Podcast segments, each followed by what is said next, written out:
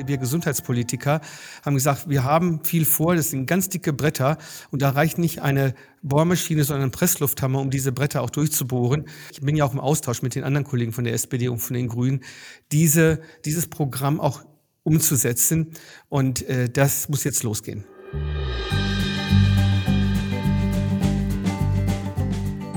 Die Zuckerzange, der Politik-Podcast. Ein Audioformat von diabetesanker.de und seinem Gesundheitspartner diabetes.de, Deutsche Diabeteshilfe. Wie steht es um die Versorgung der Menschen mit Diabetes in Deutschland? Wie begegnen wir dem stetigen Anstieg der Patienten mit Typ-2-Diabetes und parallel dem krassen Rückgang der universitären Diabetologie und der Lehrstühle in Deutschland? Ist Diabetestechnologie überhaupt verordnungsfähig für die Menschen, die sie benötigen? Wir gehen diesen und vielen weiteren Fragen auf den Grund. Der Politik-Podcast Die Zuckerzange lädt in dieser und den weiteren Folgen Gesundheitspolitikerinnen und Politiker zum Gespräch. Wir begrüßen heute bei uns Herrn Professor Andrew Ullmann von der FDP. Er ist Mitglied des Gesundheitsausschusses sowie gesundheitspolitischer Sprecher der FDP-Bundestagsfraktion. Und er ist Universitätsprofessor sowie als Arzt zum Beispiel Vorstandsmitglied des Bundesverbandes der Internisten. Herzlich willkommen bei uns, Herr Professor Ullmann. Hallo, Herr Nuber, und herzlichen Dank auch für die nette Einladung. Mein Name ist Günter Nuber. Ich bin Redaktionsleiter der Matrix Deutschland und Chefredakteur der Diabetes Zeitung. Heute bei mir ist auch Herr Dr. Jens Kröger, der Vorstandsvorsitzende der Gesundheitsorganisation Diabetes.de Deutsche Diabeteshilfe. Jens Kröger ist bekannt für seine Diabetesexpertise und für seine emotionale Art, den Finger in die Wunden zu legen, wenn es um eine bessere Diabetesversorgung geht. Hallo, lieber Herr Dr. Kröger, wo treffen wir Sie denn heute an? ja, moin, moin, Herr Nuber. Sie hören es schon. Herzlich willkommen, auch Herr Ullmann. Schön, dass Sie dabei sind. Und Sie hören schon einmal meinem Moin, Moin. Ich bin im Norden der Republik. Ich bin in Hamburg. Sehr schön. Und wo erreichen wir Sie, lieber Herr Professor Ullmann, als Bundestagsabgeordneten, vielleicht doch sicher in Berlin? So ist es auch. Ich bin gerade in meinem Büro in Berlin, unweit vom äh, Bundestag. Und äh, ich sage mal Moin äh, nach Norddeutschland, weil was ich mal gelernt habe, in Nord, ganz Norddeutschland, also Schleswig-Holstein, sagen wir nur einmal Moin. Ja. Wenn das keine philosophische Frage ist, fangen wir direkt da an, Herr Professor Ullmann. Haben Sie eigentlich einen persönlichen Bezug zu Diabetes, Mellitus? Gibt es Diabetes in Ihrer Familie oder in Ihrem Freundeskreis? Äh, Im Freundeskreis nichts nach meinem Wissen, aber äh, in der Familie natürlich. Typ 2 kommt immer wieder bei mir in der Familie vor, äh, noch in der Generation vor mir. Ich bin ja auch einer, der jetzt auch in Risikoalter hineinkommt. Ich bin fast 60, das heißt, da besteht durchaus das, die Gefahr, dass man auch selber Diabetes auch entwickeln könnte, wenn man nicht drauf aufpasst. Ja, so sehen wir das natürlich auch und das sind auch unsere Erfahrungswerte. Nun aber mitten hinein in unser Thema. Was will und kann die FDP jetzt in der Regierung in Sachen Diabetesversorgung oder auch Prävention voranbringen? Was sie zuvor als Opposition zum Beispiel gefordert hatte. Aus der Opposition heraus wurde ja doch einiges gefordert. Ich nenne mal einige Stichpunkte wie äh, Datenspende oder Diabetesregister oder Forschungsförderung. Was wird jetzt geliefert von der FDP? Man muss verstehen, dass die FDP bei den letzten Bundestagswahlen äh, 11 Prozent äh, errungen hatte und nicht 40 oder 50 Prozent, wo wir natürlich alles eins zu eins umsetzen können, was wir im Wahlprogramm äh, stehen hatten. Äh, Nichtsdestotrotz stehen wir dahinter und äh, die Ampelverträge, die wir abgeschlossen haben als sogenannte Fortschrittskoalition, da sind wir eigentlich äh, auf dem guten Wege. Wir haben natürlich, und das ist sehr ärgerlich, und das ärgert mich persönlich natürlich auch sehr, gerade im ersten Jahr dieser Regierung, wir sind ja genau vor einem Jahr gewählt worden, äh, haben wir äh, nicht viel umsetzen können wegen der Corona-Krise und dann obendrein kam ja noch die Ukraine-Krise auch hinzu. Äh, viele Punkte, die uns ausbremsen in den Punkten, die wir durchführen wollen. Ich möchte hier eine Sache oder mehrere Sachen hier erwähnen. Digitalisierung äh, wollen wir voranbringen. Da hat auch äh, Volker Wissing, der Digitalminister, auch von aus unserem Hause, also aus dem FDP-Haus, äh, eine Digitalstrategie der Bundesregierung äh, vorgeschlagen da geht es ja darum, auch die elektronische Patientenakte voranzubringen. Daraus ergibt sich auch die Möglichkeit, die wir auch im Koalitionsvertrag festgelegt haben, äh, Datenspende. Aber das ist Hoheit des Patienten. Der Patient hat zu entscheiden. Und wir haben explizit im Koalitionsvertrag festgelegt, dass wir das Präventionsgesetz weiter reformieren wollen, weiterentwickeln wollen. Denn wir wissen alle, dass Prävention etwas ganz Wichtiges ist. Und äh, Diabetes Typ 2 ist ja gerade eine Erkrankung, wo wir mit Präventionsmaßnahmen die Krankheitsprävalenz in der Bevölkerung auch reduzieren können. Ja, 11 statt 40 Prozent. Sie sagten uns schon, dass Sie vielleicht nicht viel umsetzen konnten bisher, was Sie sich vorgenommen haben. Herr Dr. Kröger, ist das auch Ihre Wahrnehmung als Vorstandsvorsitzender von Diabetes.de? Ja, das kann ich nur so bestätigen. Also eigentlich ist bei uns relativ wenig angekommen und ich glaube, wir sind jetzt in einer Situation, Herr Ullmann, wo man einfach auch mal klar sagen sollte, ähm, was ist denn geplant? Was ist denn konkret geplant? Was soll denn konkret umgesetzt werden? Und ähm, Herr Nuber, Sie haben gerade angesprochen, die Datenspende, das ist Teil der EPA. Sie haben eben schon gesagt, die ist verzögert worden. Diabetesregister ähm, ist auch Teil dessen und ähm, deswegen, ich glaube, es ist wichtig jetzt an dieser Stelle auch ähm, mal zu sagen, was konkret ähm, wann umgesetzt werden soll. Und ähm, da wäre ich Ihnen sehr dankbar, wenn Sie uns da heute so ein bisschen mitnehmen würden, Herr Ullmann. Gerne, Herr Krüger. Äh, die Sache ist ja auch die, das muss man an dieser Stelle explizit auch erwähnen, wie so eine Koalition funktioniert. Die Häuser haben entsprechend nach den Parteifarben eine Farbe. Das BMG, also Bundesministerium für Gesundheit, hat eine rote Farbe. Es liegt in der Verantwortung des zuständigen Ministers, in diesem Falle Minister Lauterbach, die, unser Programm auch umzusetzen. Äh, das einfach mal als Vorwort gesagt. Was vorgesehen ist, ist tatsächlich die äh, Digitalisierungsstrategie jetzt äh, umzusetzen. Das, da stehen jetzt einige ähm, äh, Diskussionen intern in der Koalition an, wie wir das jetzt äh, konkret umsetzen. Als nächstes, was noch nicht geplant ist, und davon gehe ich aus, wir sind ja im ständigen Austausch, dass wir im nächsten Jahr auch die, das Präventionsgesetz äh, mal anpacken sollten. Äh, denn eine äh, Legislaturperiode ist, sehr schnell vorbei und wir müssen viel auf aufarbeiten, was in den letzten 16 Jahren eigentlich nicht mehr stattgefunden hatte. Das muss man hier auch an dieser Stelle sagen. Äh, wir wussten, und da waren wir eigentlich sehr gut gelaunt, als wir die Koalitionsverträge abgeschlossen haben, auch gerade wir Gesundheitspolitiker, haben gesagt, wir haben viel vor, das sind ganz dicke Bretter und da reicht nicht eine Bohrmaschine, sondern Presslufthammer, um diese Bretter auch durchzubohren. Und äh, hier muss jetzt umgesetzt werden. Da werden wir aber auch als äh, Freund und Partner in dieser Koalition auch äh, sagen, jetzt müssen wir auch gemeinsam Gas geben. Und das ist auch der Wille, ich bin ja auch im Austausch mit den anderen Kollegen von der SPD und von den Grünen, diese, dieses Programm auch umzusetzen. Und äh, das muss jetzt losgehen. Herr Dr. Kröger hat eine Nachfrage, genau. Wie sieht das aus? Wollen Sie da nachhaken? Wir waren ja sehr froh, als äh, der nationale Diabetesplan verabschiedet worden ist im Bundestag. Und da ist jetzt meine konkrete Frage an Sie. Ist der nationale äh, äh Diabetesplan damit tot und kommt jetzt nur der, der Präventionsplan, wo Diabetes an oberster Stelle steht? Äh, das kann ich jetzt tatsächlich nicht beurteilen, weil wir haben Prävention nicht nur von der Diabetes-Seite her aus gesehen, sondern es gibt ja auch andere Krankheiten, wenn wir gute Präventionspolitik betreiben, die verhindert werden können. An dieser Stelle möchte ich kardiovaskuläre Erkrankungen erwähnen oder auch äh, Krebserkrankungen. Äh, all diese Punkte greifen ineinander über. Äh, man darf es nicht so, und das jetzt spricht der Mediziner bei mir, monolithisch nur Richtung Diabetes betrachten, sondern das ist ja ein Netzwerk an Krankheiten, die wir auch durch Präventionsgesetze verhindern können. Nichtsdestotrotz, wir haben die eine Dekade des Krebs. Ich finde, äh, Diabetes ist eine Volkskrankheit. Ich glaube, da steht äh, es außer Frage, dass es so existiert. Und äh, wenn so viele Menschen davon betroffen sind, dann müssten wir natürlich auch hineingehen und äh, ein weiterer Ausbau des Diabetesplans äh, gehen. Ich kann nur daran erinnern, als ich in der letzten Wahlperiode einen entsprechenden Antrag hineingebracht habe, äh, selber mit der FDP-Fraktion äh, zusammen, wo wir auch hier gemeinsam Diabetes, äh, Rahmenbedingungen für Prävention, Versorgung und Forschung äh, schaffen wollten. Und das sollte auch Grundlage im Präventionsgesetz auch für sich wiederfinden. Dieses äh, Netzwerk an Krankheiten, wie Sie das nennen, das ist im Prinzip wirklich eine, eine ganz wichtige und richtige, äh, richtige äh, Formulierung in meinen Augen. Natürlich hängt der Diabetes da überall auch mit drin. Also bei Menschen, die Diabetes haben, sind die Krebszahlen deutlich erhöht. Ja, bei Menschen, die Diabetes haben, sind die Herzinfarkt, Schlaganfallraten deutlich erhöht. Deswegen meine nächste Frage zielt auch ein bisschen auf das, was Herr Dr. Kröger eben schon angesprochen hat.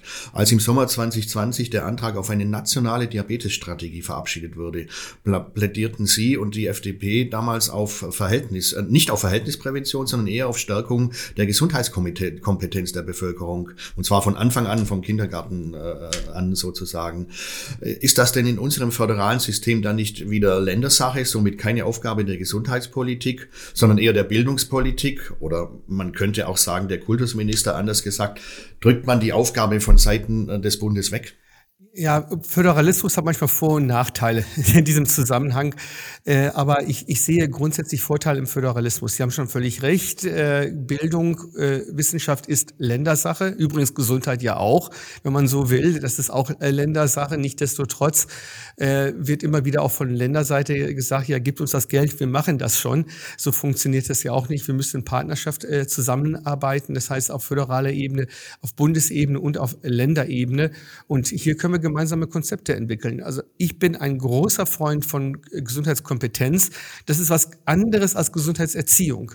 Erziehung ist so irgendwie Frontalunterricht äh, in, in, der Schule. Das ist ja nicht mehr so, wie man das machen sollte. Kompetenz heißt, dass man äh, Wissen vermittelt und auch Wissen verinnerlicht. Nicht auswendig lernen, sondern auch verinnerlicht und damit auch im Leben, im Alltag umsetzt. Das fängt im Kindergarten an mit gesundem Essen. Es geht dann weiter auch mit sportlichen Aktivitäten, aber auch zu begreifen im Gesundheitswesen. Jetzt gehe ich mal ein bisschen weg von äh, Diabetes, aber hin zu Infektionskontrollen zum Beispiel. Warum sind Impfungen so wichtig? Was können Impfungen verhindern? Warum ist es äh, wichtig, nicht zu rauchen? Äh, nur mit Schreckensbilder zu sagen, du kriegst Lungenkrebs und dein Bein fällt ab, äh, ist, erreicht man keinen. Das heißt, diese Gesundheitskompetenz musst du von klein auf aufbauen. Das ist eine Generationenaufgabe. Das ist mir schon völlig klar. Das erreichen wir nicht in einer Legislaturperiode. Aber wenn wir das nicht thematisieren, wird es nie passieren. Und mit der Ausrede zu sagen, das lohnt sich nicht, halte ich auch für zu kurz gesprungen. Und deshalb äh, sind wir ja so ähm, dahinter als Ampel, dass Prävention vorangetrieben wird, weil Gesundheitskompetenz ist ein Teil der äh, Präventionsmaßnahmen, die wir ergreifen wollen. Herr Dr. Kröger, was sagen Sie zu diesem Ansatz? Oder haben Sie den Eindruck, dass die ähm, FDP sich doch eher ähm, nicht sperren sollte gegen verhältnispräventive Maßnahmen auf Bundesebene? Die Diabetes D hat da, glaube ich, einen anderen Ansatz. Ja, also mein Eindruck ist, äh, ist so, dass die FDP diese, diesen zusätzlichen Aspekt zu wenig berücksichtigt. Ich kann Ihnen dazu sagen, ich komme jetzt gerade vom Europäischen Diabeteskongress ähm, in Stockholm und da war natürlich Prävention auch wieder ein Riesenthema und es wurde insbesondere beurteilt, dass neben der Verhaltensprävention, die wichtig ist und auch nochmal all die, die Möglichkeiten, die Menschen haben ähm, hinsichtlich des Diabetes, wir haben immerhin äh, ungefähr 13 Millionen Menschen in Deutschland mit einem Prädiabetes nach den herkömmlichen Definitionen, dass Verhaltensprävention eingesetzt werden kann, aber das Verhältnis Prävention ähm, zusätzlich dazugehört. Und das wissen wir mittlerweile aus wissenschaftlicher Sicht. Und da wurde auch nochmal betont ähm, auf dem Kongress, dass man gesagt hat, die, die Rolle der Gesundheitspolitiker liegt darin, sich um Steuern zu kümmern, um Lebensmittelkennzeichnung, um webbasierte Behandlungsprogramme, um Unterstützung der Bemühungen um mehr körperliche Aktivität und landesweite Präventionsprogramme. Diese Präventionsprogramme gibt es zum Beispiel in England, die gibt es in USA, die werden mit großem Erfolg auch online durchgeführt. Warum haben wir das nicht in Deutschland, Herr, Herr Ullmann? Weil wir im SGB V äh, eigentlich äh, krankheitsorientiert agieren. Das ist äh, blöd und ich finde es auch nicht richtig. Äh, ich finde die Präventionsmedizin als solches äh, fehlt. Äh, es kann nicht nur mit äh, U-Untersuchungen oder mit Krebsuntersuchungen äh, einhergehen, sondern man muss auch mehr Präventionsmaßnahmen ergreifen. Also äh, Herr Krüger, wir sind nicht im Widerspruch. Also Verhaltensprävention ist äh, nicht etwas, was ich ausschließe. Es ging jetzt in der Diskussion um Gesundheits Gesundheitskompetenz und Verhaltensprävention ist ja ein Teil der Gesundheitskompetenz, würde ich jetzt mal äh, so betrachten, eine, eine Teilmenge davon, wo man auch Angebote hineingehen kann. Äh, zum Beispiel Rehabilitationsmedizin ist ja auch so eine Geschichte. Das ist ja meistens dann, wenn das Kind schon in den Brunnen gefallen ist, aber Sekundärprävention ist ja auch etwas ganz Wichtiges, das natürlich in Verhaltensprävention auch hineingeht. Also das ist kein Widerspruch in sich selbst. Äh, nur wir müssen Gesundheit und Krankheit neu denken. Ich erinnere mich immer noch sehr gut daran, als ich 1981 mit dem Medizinstudium begonnen hatte, hat damals der Dekan gesagt, wir werden nur noch, äh, oder Sie, meine Damen und Herren, werden noch Präventionsmedizin betreiben und keine äh, Therapien sind nicht mehr notwendig. Das war eine schöne Vision, die ja schon über äh, 40 Jahre her ist, aber äh, äh, läuft noch nicht. Ähm, Herr Dr. Kröger, es gibt vielleicht einige unserer Zuhörer, die in dem Metier nicht ganz so zu Hause sind. Sie plädieren ja für Verhältnisse, die Verhältnisse zu ändern. Können Sie uns mal bitte sagen, welche Verhältnisse Sie gerne geändert hätten als Diabetes.de, aber auch vielleicht als Diabetesexperte? Verhältnisse zu verändern heißt ja, dass man es den Menschen einfach leichter macht, auch in ihrer herkömmlichen Umgebung. Dazu gehört zum Beispiel eine Lebensmittelkennzeichnung. Ein wichtiger ähm, Part dabei wäre der Nutri-Score. Der Nutri-Score ist eingeführt worden.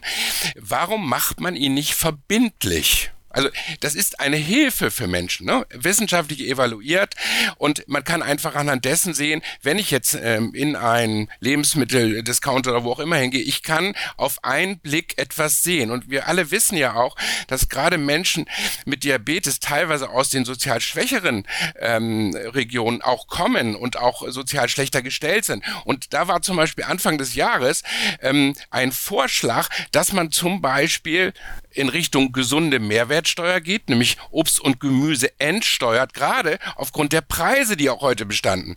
Und wenn wir uns das angucken, hinsichtlich der Preisentwicklung auch die, durch die Covid-Pandemie, war dann der Vorschlag, ob man das nicht einführen könnte. Ne, hätte man zwei Fliegen mit einer Klappe, Klappe geschlagen, auch das ist ja eine Forderung von uns. Und dann kam der äh, Cem Özdemir als Landwirtschaftsminister, hat gesagt, super Vorschlag. Und dann sagt die FDP, nee, das, das ist für uns nicht denkbar. Warum nicht, Herr Ullmann? Ich war in dieser Diskussion nicht beteiligt, aber ich möchte an dieser Stelle sagen, dass die FDP bei seinem äh, Antrag in der letzten Wahlperiode explizit gesagt haben, dass wir uns für klare und verständliche Nährwertkennzeichen von Lebensmitteln einsetzen. Das heißt, äh, Front of Pack äh, Labeling, das ist äh, also auch von unserer Seite her eine äh, Forderung.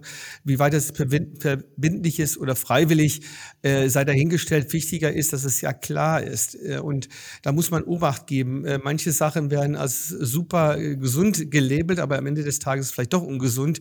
Äh, da, da müssen wir natürlich sehr groß äh, aufpassen. Bezüglich der Mehrwertsteuerdiskussion, äh, da ist ein bisschen äh, durcheinander ja, insgesamt äh, bei den äh, Lebensmitteln und da bin ich dabei, das einfach zu gestalten und das einfach die reduzierte Mehrwertsteuer gilt für alle Lebensmittel. Wir können jetzt nicht überall äh, Cherrypicking machen und sagen, hier äh, mal und da nicht. Das wird auch schwierig sein in EU-Recht. Äh, da könnte es durchaus sein, dass wir da äh, vom EU-Gericht dann landen.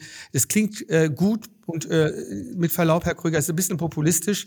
Äh, Steuern haben nie die Menschen dazu bewegt, irgendwas zu verändern. Ich erinnere nur an die Ökosteuer beim Benzin. Äh, das hat ja auch nicht wirklich viel was geändert, äh, was das Ziel ja letztendlich war. Und äh, hier muss man Obacht geben, wie wir hier mit dem Steuerrecht umgehen. Ich finde es viel wichtiger, dass wir nicht durch äußere Zwänge das bringen, sondern wie Sie gesagt haben, niederschwellige Programme anbieten und auch Kompetenzvermittlung es geht nicht darum, zusätzliche Steuern zu erheben, sondern wir wollen eine Umverteilung. Wir wollen einfach die Nahrungsmittel, die einfach nachweislich einfach ungesund sind, die wollen wir deutlich mit mehr Steuern versehen und die, die äh, günstig werden für Menschen und die sie sich teilweise nicht mehr leisten können, einfach entsteuern. Da, darum geht es. Ähm, und das heißt, es geht um eine Umverteilung. Also das, das wird schwierig äh, werden. Das, das wissen Sie ja auch. Äh, ich nehme mal ein Beispiel mal Butter. Butter würde total schlecht dastehen, würde hochbesteuert werden. Und äh, wir wissen auch, dass Butter ja durchaus auch Vorteile hat. Äh, anderes Beispiel Bier. Wir wissen, dass das schädlich ist, hat aber viel Vitamin B. Ja, also bleibt das dann auch gesund. Also das, das wird dann sehr schwierig werden, wie wir dann das genau definieren. Und ich äh, sehe das einfach viel zu äh, komplex an und äh, unser Steuerrecht ist eh schon schwierig genug. Ich sehe jetzt auch unmittelbar wirklich keinen unmittelbaren Mehrwert in dem Bereich. Können wir gerne nochmal äh, in der Tiefe diskutieren, aber äh, wichtiger ist, finde ich, sind die anderen Punkte. Äh, wir werden vielleicht auch nochmal über die Zuckersteuer diskutieren, halte ich auch nicht für zielführend in dem Zusammenhang. Äh, man muss die Leute einfach auch äh, dieses Wissen vermitteln, warum etwas wichtig ist, was weniger wichtig ist. Und wir können auch schwierig ein Lebensmittel alleine herauspicken und sagen, das können wir steuerfrei machen. Äh, das ist auch nach EU-Recht nicht möglich, dass wir einfach mal die Mehrwertsteuer aussetzen. Das ist einfach auch, äh, ich, ich, ich, ich kann nur davor, ich will das Wort nicht sagen, weil das setzt sagt ein anderer Minister regelmäßig, ich kann da nur vorwarnen. Äh, aber ich glaube, das ist einfach auf jeden Fall schiefgehen. Lassen Sie mich nochmal, ich habe eben äh, gehört von Ihnen, dass Sie gesagt haben, Sie können sich durchaus vorstellen, eine Verbindlichkeit dessen, dass es äh, Nahrungsmittelkennzeichnung gibt. Nun haben wir den Nutri-Score, Sie werden, Sie werden immer wieder, und es ist ja damals von Frau Klöckner extra das äh, Rubner-Institut nochmal beauftragt worden, zu schauen, ob es noch eine bessere Form gibt. Und selbst das Rubner-Institut hat dann gesagt, das ist, der, das ist gut, das ist gut evaluiert und dann wurde es umgesetzt. Das heißt, wir haben jetzt einen Score, dass die alle, dass die alle irgendwelche Stärken und Schwächen haben, ist völlig klar. Auch der Nutri-Score wird jetzt nochmal in sich von Salz nachgeschärft. Aber es wäre doch dann einfach klasse, wenn man sagt, das machen wir jetzt. Das machen wir jetzt in Deutschland für alle Produkte. Das heißt Verbindlichkeit. Ähm, das, es muss nur eine klare Ansage auch für die Industrie geben. Ich glaube, klare Ansagen erfordert es und dann setzen die das auch um. Müssen sie es umsetzen. Aber es fehlt an der klaren Ansage. Können wir uns darauf einigen, dass diese klare Ansage vielleicht ähm, auch mit Unterstützung der FDP dann erfolgt? Also ich kann äh, sagen, dass ich äh, der Sache durchaus positiv gegenüber eingestellt äh, bin. Ich kann jetzt nicht sagen, dass die ganze FDP-Fraktion dahinter steht. Wir müssen es argumentieren. Ich weiß nur, dass auch beim Nutri-Score viele Diskrepanzen existieren, was gesund ist und was doch nicht gesund ist und umgekehrt. Da müssen wir Obacht geben, weil das kann sehr leicht auch zu einem falschen Verkaufsargument werden. Und das möchte ich im Vorfeld auf jeden Fall verhindern. Es sollte schon richtig sein, balanciert sein. Und am Ende des Tages, Herr Krüger, Sie wissen es ja auch, ausgewogenes Essen ist das A und O. Da kann man auch Fette dabei haben, da kann man auch mal Kohlenhydrate dabei haben. Das äh, unterscheidet sich ja schon äh, deutlich, wie man damit umgehen muss. Es muss einem ja nicht inhaltlich nicht gefallen, wie Sie zur gesunden Mehrwertsteuer stehen, aber die klare Aussage finde ich sehr gut und auch das Angebot, dass man darüber nochmal diskutieren kann, das gefällt mir sehr gut, Herr Professor Ullmann. Ja, das, das ist immer so. Das gehört sich auch, finde ich. Ja, ähm, Sie sprechen an anderer Stelle ähm, über Health in All Policies Ansatz. Äh, Sie sprechen äh, über Gesundheit äh, in allen Politikfeldern. Ähm, also, dass man zum Beispiel Maßnahmen zur Prävention und zur Versorgung ähm, ressortübergreifend abgestimmt angehen sollte. Das klingt alles sehr gut. Entscheidungen schleppen sich aber natürlich hin, gerade bei einer Dreierkoalition. Ist das auch Ihr Eindruck? Also ich glaube weniger, dass die Ursache des Verschleppens oder des langsamen Umsetzens, und das ist es auch, also das gehört soweit auch dazu, äh, ist nicht durch die Dreierkonstellation bedingt, äh, sondern tatsächlich äh, bedingt durch die Covid-Krise, die wir jetzt parallel haben. Und wir haben auch Richtung BMG, also wir als Ampel, also explizit alle drei Parteien, haben kommuniziert, dass wir jetzt Umsetzungen haben wollen in dem Koalitionsvertrag. Denn wir stehen hinter diesem Koalitionsvertrag, alle drei Parteien. Äh, gerade im Gesundheitswesen gab es da kaum äh, größere Diskussionen äh, in dem Bereich. Und das ist eher was Gutes. Äh, und deswegen waren wir auch so enthusiastisch, als die Koalition begonnen äh, wurde. Äh, es ist eine Herausforderung. Es sind ja nicht die klassischen drei Parteien, die normalerweise zusammenkommen. Nichtsdestotrotz haben wir ein super Programm hingelegt. Und das muss, und das wiederhole ich hier an dieser Stelle, vom BMG auch umgesetzt werden. Und dafür setzen sich alle drei Parteien ein. Herr Dr. Kröger und Diabetes.de, äh, man hört ja auch von der Fachgesellschaft, zum Beispiel von Diabetes, äh, von der Deutschen Diabetesgesellschaft, dass man einen Paradigmenwechsel Wechsel eigentlich bei uns erwartet, hin zu einer effektiven Primärprävention mit verbindlichen, verhältnispräventiven Maßnahmen. Äh, erwartet äh, Herr Dr. Kröger und erwarten die Diabetes, die Deutsche Diabetesgesellschaft, erwarten Sie zu viel, äh, diesen Paradigmenwechsel? Nee, ich glaube nicht, dass wir äh, zu viel erwarten. Also ich glaube, ähm, das ist, und deswegen habe ich mich auch gefreut, als ich den Koalitionsvertrag gesehen habe, weil da stehen sehr, sehr, sehr, sehr viele gute Ansätze drin. Und ich will mal, will mal zwei Beispiele ähm, auch, auch sagen, die umgesetzt worden sind und habe dann natürlich auch nochmal nachfragen, Herr Ullmann, wie, das, wie sich das äh, konkret gestalten soll. Ähm, also eins zum Beispiel finde ich hervorragend, nämlich, ähm, das war auch eine Forderung von uns, dass eben an, an Kinder gerichtete Werbung für ungesunde Lebensmittel äh, verboten werden soll. Ähm, Im Koalitionsvertrag steht drin unter 14 Jahre. Da wäre jetzt meine erste Frage an Sie. Ähm, in welcher Form ist es denn gedacht? Ist es auch zum Beispiel in Form von Internet gedacht? Also aus meiner Sicht, aus unserer Sicht muss es in der gesamten Breite erfolgen. Gerade im Internet sind die Menschen heute viel unterwegs. Das, das wäre gleich meine Frage. Und ich hätte aber noch ein zweite, äh, einen zweiten Punkt, äh, auch hinsichtlich der Verhältnisprävention, wo ich wirklich sagen kann, das finde ich einen guten Ansatz. Ähm, Gesundheitskioske. Ähm, Herr Lauterbach war vor ein paar Wochen hier in Hamburg und äh, wir haben ja hier in Hamburg ein, ein, ein Projekt, was dieses Thema angegangen ist im Rahmen der Gesundheitskioske. Und ich finde diese, diese Gesundheitskioske hervorragend, weil sie gehen zu den Menschen. Wir haben immer wieder das Problem, dass wenn jemand in Hamburg-Eppendorf oder Blankenese ist, ja, der kann sich über alles Mögliche informieren, der kann sich auch alles kaufen, der kann sich auch alle gesunden Sachen kaufen, der kann auch alle möglichen Kurse machen, ja, aber Menschen, die das nicht haben, ja, die beschäftigen sich damit nicht. Und deswegen auch ähm, finde ich einfach den Nutri-Score einfach, weil er für jeden zu erkennen ist, auch wenn da andere Inhalte noch hinterstecken, wo jemand sich äh, mit auseinandersetzen kann. Gesundheitskioske gehen aber zu den Menschen hin, gehen zu den vulnerablen Gruppen hin, gehen zu den Menschen hin, die sonst sich vielleicht um dieses Thema nicht kümmern oder auch nicht kümmern können.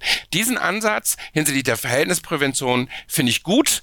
Ähm, das heißt, das sind zwei zwei Dinge, die wir absolut begrüßen können. Aber es gibt eben noch viele, die noch ausstehen und äh, für die wir, ähm, die wir fordern und für die wir uns einsetzen. Ja, ich würde gerne direkt darauf reagieren äh, wollen, Herr Nuber, wenn das okay ist. Sie nicken da. Ähm, Kinderwerbung haben wir äh, auch diskutiert, äh, unter anderem, wann Kinderwerbung in dieser Art und Weise ähm, nicht stattfinden darf. Das ist im Fernsehen relativ einfach oder im Kabelfernsehen. Bei den Anbietern äh, kann man das sicherlich gesetzlich problemlos auch durchsetzen und auch kontrollieren. Äh, schwieriger wird es tatsächlich, Herr Kröger, mit dem Internet. Da äh, habe ich jetzt unmittelbar hatten, dieses Thema hatten wir auch andiskutiert, haben gesagt, das muss dann im Ministerium konkreter ausgearbeitet werden. Äh, es wird schwierig sein, wenn wir irgendwelche Blocker in das Internet einbauen. Das wird dann wieder äh, von anderer Seite sicherlich kritisiert werden. Äh, aber ich sehe jetzt unmittelbar die Herausforderung im Kinderprogramm, in den Abend- oder Nachmittagsprogrammen. Kika-Kanal, gut, habe ich Ewigkeit nicht gesehen, weil meine Kinder jetzt erwachsen sind.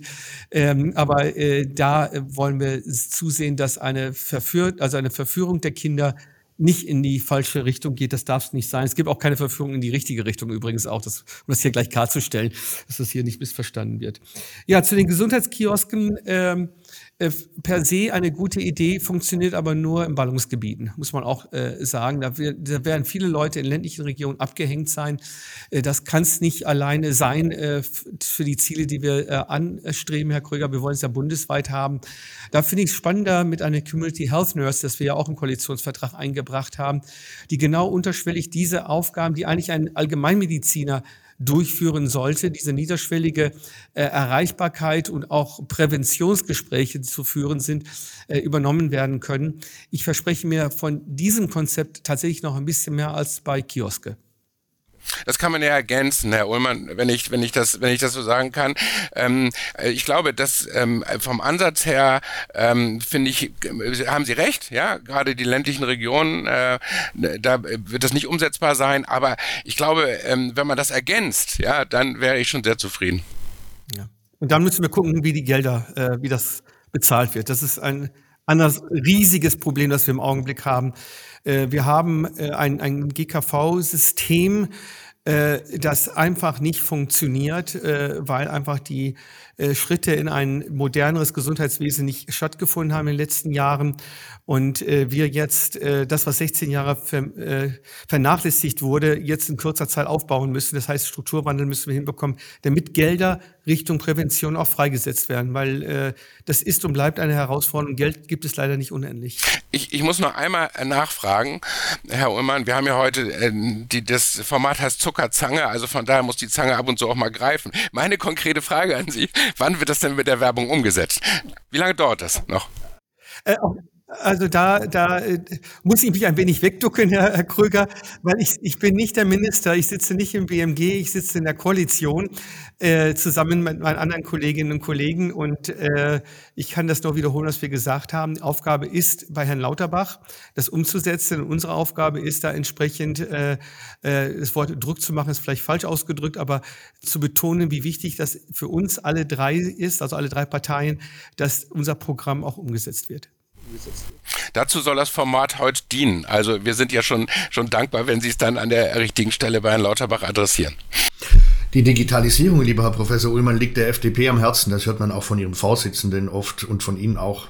Sie wollen eine Digitalisierung nutzen, um die Versorgung zu verbessern und Menschen dazu befähigen, gesund zu leben. Wie erklären Sie sich dann die derzeitige Situation der Apps in den DIGA im DIGA-Verzeichnis? Also ähm, wir haben da wohl doch noch Lücken.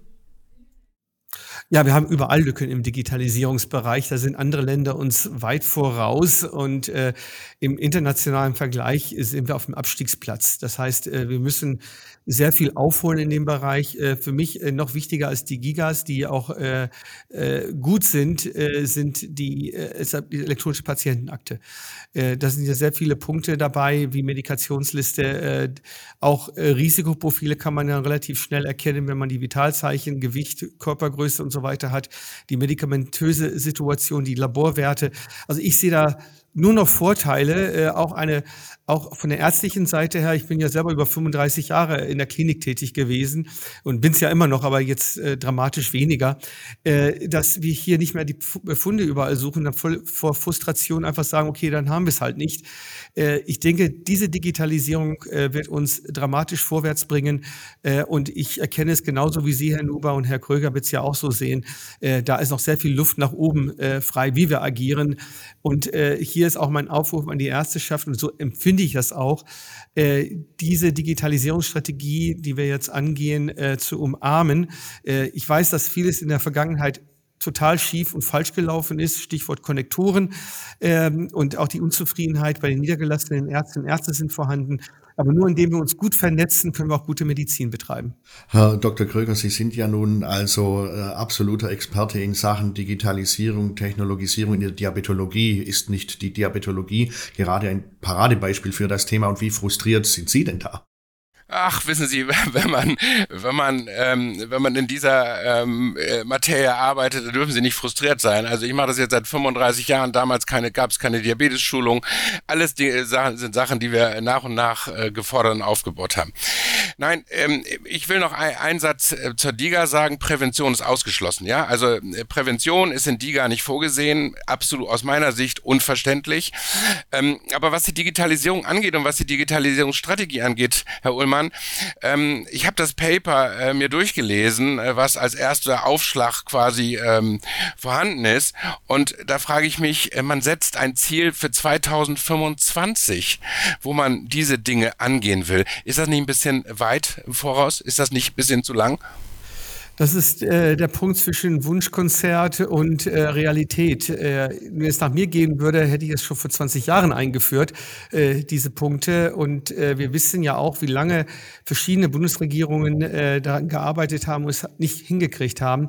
Und ich finde es äh, realistisch, wenn man mit den Stakeholdern sich unterhalten hat, was realistisch ist, auch umzusetzen ist. Und 2025 80 Prozent EPAS äh, umzusetzen, ist schon ambitioniert, muss man schon sagen. Aber ich halte es für durchaus durchaus möglich. Wir haben jetzt Ende 22 und äh, schauen wir mal, was dabei herauskommt. Also äh, ich würde es per se jetzt nicht gleich verurteilen wollen, aber wir müssen auch ein wenig Realismus äh, auch einfließen lassen.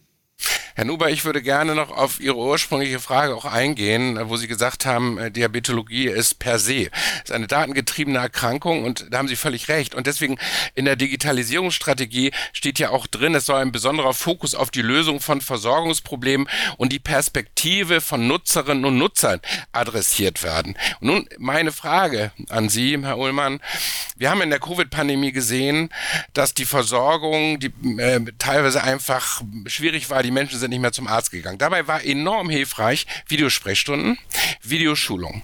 Das ist, äh, ist in, der, in, in der Zeit enorm erfolgreich aus meiner Sicht gelaufen. Das sehen nicht alle so. Wir haben das sehr viel umgesetzt. Wir haben es sehr erfolgreich umgesetzt, konnten bei unseren betreuten Menschen äh, sein und dadurch ist auch, äh, waren wir auch zur Stelle in dem Moment, wo es gehakt hat. Ne? So, und jetzt ist meine Frage, nun in dieser Situation fährt man das Kontingent an Videosprechstunden, was vorher vorhanden war, wieder auf die alte Situation zurück und Videoschulung wurde ganz gestrichen. Das verstehe ich nicht. Wenn man vor, fortschreiten will in dieser Digitalisierung und diese wunderbaren Möglichkeiten hat, zusätzlich, zusätzlich, ja, zusätzlich, ergänzend und auch Studien hinweisen, dass das hilfreich ist, warum fährt man das auf den Ausgangszustand zurück und sagt nicht, hey, wir haben gesehen, das hat sich positiv bewährt, das wollen wir jetzt weiter fortführen? Also Herr Krüger, ich glaube, wir haben alle dazugelernt in dieser Pandemie und auch gerade diese Vernetzung, ob jetzt Zoom, GoToMeeting, was auch immer, sehr hilfreich ist in allen Branchen. Äh, auch übrigens auch die Videosprechstunde äh, hat ja einen Schub erfahren durch die Covid-Krise. Ich werde diese äh, Anliegen auch mal in die Koalition hineinbringen. In dieser Schlagweite muss ich ganz offen zugeben, war es mir nicht bekannt. Deswegen lohnt sich das auch immer wieder hier Podcasts mitzumachen. ich bin da ganz Ihrer Meinung. ich sehe jetzt keinen Grund, warum man da zurückstecken muss muss. Äh, ich denke Politik immer von, vom Menschen aus, vom Patienten aus. Und äh, wenn das Angebot funktioniert, Warum sollten wir das denn streichen? Also das ist für mich jetzt nicht nachvollziehbar. Ich werde entsprechend das mal in die Koalitionsrunde mit hineintragen und mal fragen, was da passiert ist. Ich vermute mal, dass ein Automatismus existiert hatte und dann ist das mit untergegangen. Ich halte das für nach wie vor eine sinnvolle Maßnahme. Herr Professor Ullmann, Sie sind Facharzt für Innere Medizin, Hämatologie, internistische Onkologie und Infektiologie. Hat Sie die Diabetologie nie interessiert? Äh, doch, äh, das fand ich immer ganz spannend. Äh, es hat sich aber ergeben, dass ich äh, Ende der 80er Jahre appropriert war und da kam eine neue Krankheit heraus, das hieß die HIV und AIDS. Äh, da gab es auch Tumore äh, dabei. Meine, meine onkologische Affiliation lag an meiner Doktorarbeit und HIV und AIDS fand ich ganz spannend. Bin nach USA geschickt worden, mich da auszubilden und deshalb habe ich jetzt diese diese Linie hineingezogen. Äh, aber ich hatte äh, auch die Entwicklung gerade bei den Insulinen äh, sehr schön beobachtet. Ich kenne ja noch äh, Rinderinsulin äh, und solche Geschichten noch. Das kennt man heute ja überhaupt nicht mehr. Und auch ähm, ich habe auch 40, 30-Jährige gesehen, die an Schlaganfällen oder Herzinfarkte gestorben sind, äh, die Typ 1 hatten. Und äh, Britteldiabetes, äh, habe ich gesagt, es gibt nur Brittelärzte, habe ich damals mal als Spruch rausgelassen, äh, weil wir Ärzte da nicht gut mit umgegangen sind. Es wurde immer ganz leicht gesagt, der Patient ist incompliant, aber vielleicht waren wir Ärzte auch nicht gut genug in der äh, Weiterbildung für unsere Patientinnen und Patienten. Herr äh, Dr. Kröger, Sie hatten ja der Gesundheitspolitik mitgegeben äh, nach der letzten Wahl äh, fünf Wünsche. Also wir hatten heute schon gehört, das Leben ist kein Wunschkonzert. Äh, welche von diesen fünf Wünschen waren Ihnen besonders wichtig? Und Herr Professor Ullmann, darauf vielleicht, welche der fünf Wünsche, welche der fünf Wünsche hat vielleicht die beste Chance, äh, bei Zeiten umgesetzt zu werden? Ich fasse das einfach nochmal zusammen. Einige Sachen haben wir angesprochen. Einmal äh, die effektive Primärprävention mit verbindlichen verhältnispräventiven Maßnahmen. Dann die sektorenübergreifende Versorgung patientenorientiert und individualisiert voranzubringen. Äh, Ein, glaube ich, in der nationalen ähm, Versorgungsleitlinie Typ 2 Diabetes kommt die Begrifflichkeit partizipative Entscheidungsfindung vor. Also gemeinsame Entscheidungsfindung zwischen Arzt und Menschen mit Diabetes. Ich glaube, das ist äh, auch immer wieder eine wichtige wichtige, wichtiger Punkt. Dafür brauchen aber die Ärzte Zeit. Ja, und die Zeit ist häufig in diesen Gesprächen viel zu wenig vorhanden. Dritter Punkt, Digitalisierung und Telemedizin, da haben wir drüber gesprochen. Die bundeseinheitliche Regelung für die Betreuung von Kindern mit Typ 1 Diabetes in Kita und Schule.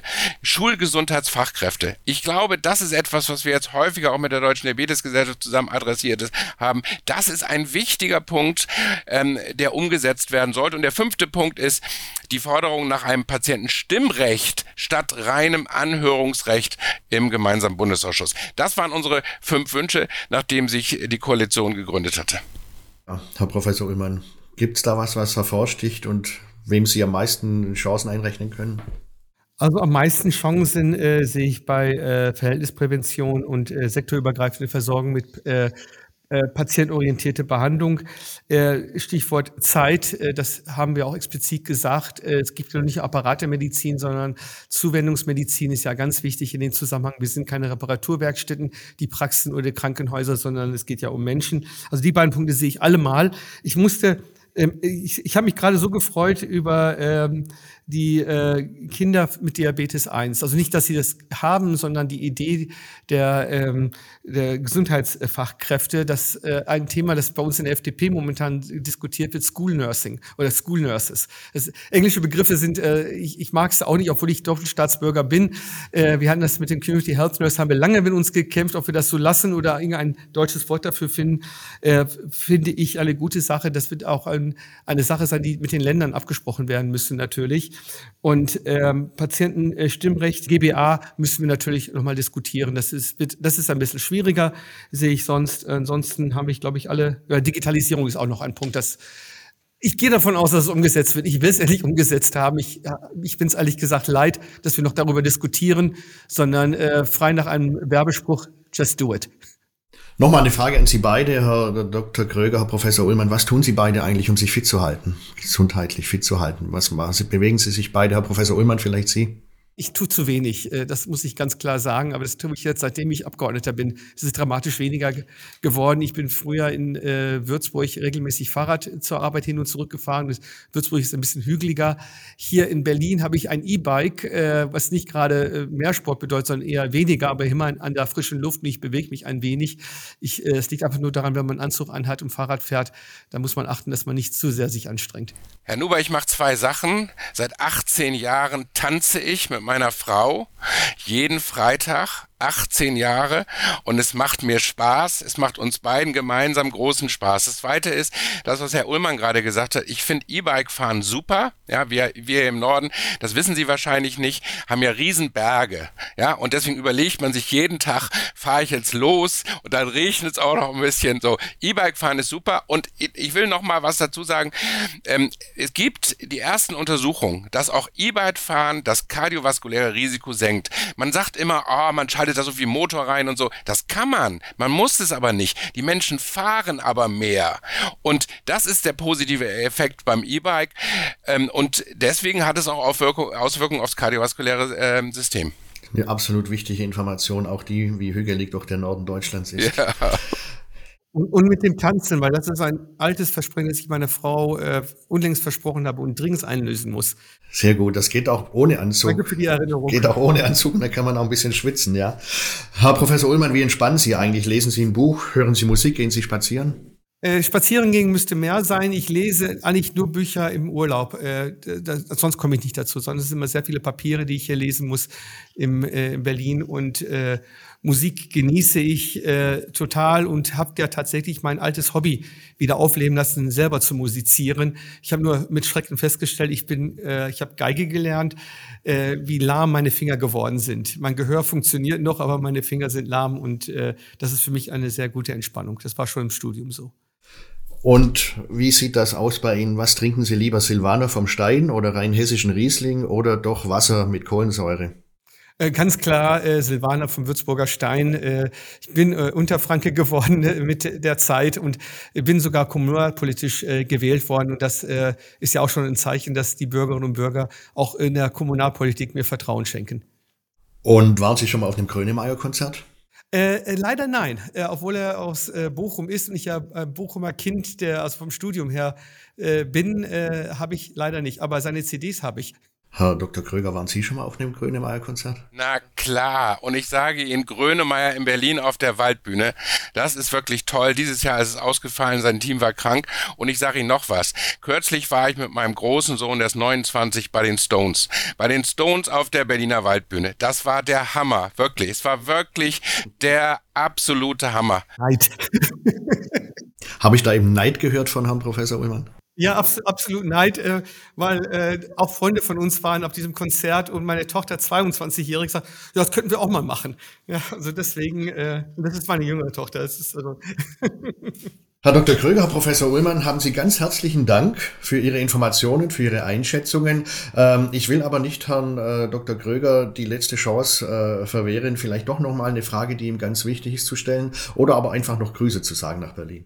Nein, also ich glaube, wir haben heute viele Dinge ähm, adressiert und äh, aufgrund der fortgeschrittenen Zeit, glaube ich, will ich da jetzt nicht noch weiter ähm, etwas ansprechen. Ich kann mich nur ganz herzlich bedanken bei Ihnen, Herr Ullmann, bei Ihnen, Herr Nuber. Für ja, das Gespräch heute, für die Zuckerzange. Ähm, es hat mir großen Spaß gemacht und ich hoffe einfach, dass wir auch mit dem ein oder anderen Thema dann, so wie heute auch besprochen, politisch weiterkommen. Vielen Dank dafür. Herzlichen Dank Ihnen beiden, Herr Professor Ullmann, Ihnen auch nochmal für die äh, wertvolle Zeit, die Informationen und für die zwei, drei Dinge, die Sie uns doch in Aussicht gestellt haben. Tschüss und danke. Tschüss. Das war die Zuckerzange, der Politik-Podcast. Ein Audioformat von diabetesanker.de und seinem Gesundheitspartner diabetes.de, Deutsche Diabeteshilfe. Dies ist ein Produkt der Matrix Group. We care for Media Solutions.